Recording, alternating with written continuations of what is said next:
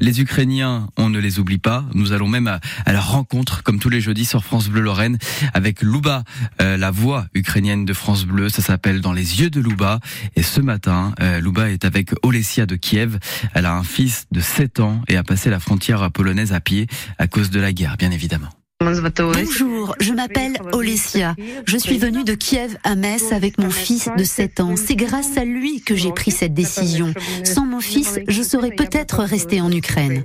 Vous souvenez-vous de vos sentiments quand vous avez compris que la guerre a commencé? À vrai dire, c'est l'incompréhension. Le 23 février, la veille de l'invasion avec ma copine, on discutait en rigolant de ce qu'on ferait et où on irait si la guerre commençait.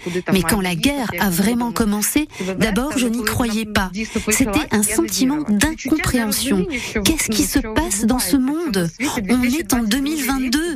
Le déni. Je ne voulais pas y croire. Ce n'était pas un rêve. Quelles étaient vos émotions? Avez-vous eu le sentiment de panique? Pour la première fois, j'ai pleuré après avoir traversé la frontière polonaise. Quand nous sommes passés à pied avec mon fils, j'ai commencé à pleurer, peut-être parce que je me suis sentie en sécurité, mais en même temps, j'ai compris que j'avais quitté mon pays. Je ne voulais pas le quitter. Je ne voulais pas déménager en France. J'aimais ma vie avant le 24 février. Tout allait bien pour moi. Ce n'était pas mon choix. Mais aujourd'hui, j'ai accepté la réalité. Il faut continuer à vivre. Je ne veux pas que mon fils voie mes larmes. Comment vous êtes-vous retrouvé en Moselle? J'ai des amis qui habitent à Metz et aussi je connais un peu le français. Je ne peux pas dire que je parle bien français, mais je me débrouille. Avez-vous réussi à trouver un emploi?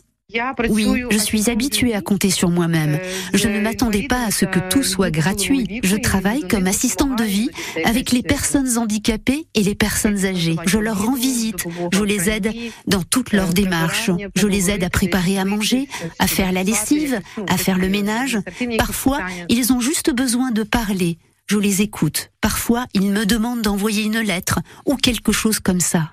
Quel était votre métier en Ukraine? En Ukraine, j'étais chargée de clientèle. J'ai travaillé directement avec de grandes entreprises.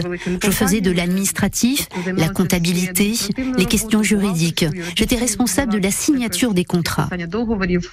Vous voyez votre futur en Ukraine ou en France? Je voudrais rentrer en Ukraine, mais j'ai peur. J'ai des problèmes psychologiques que je dois gérer.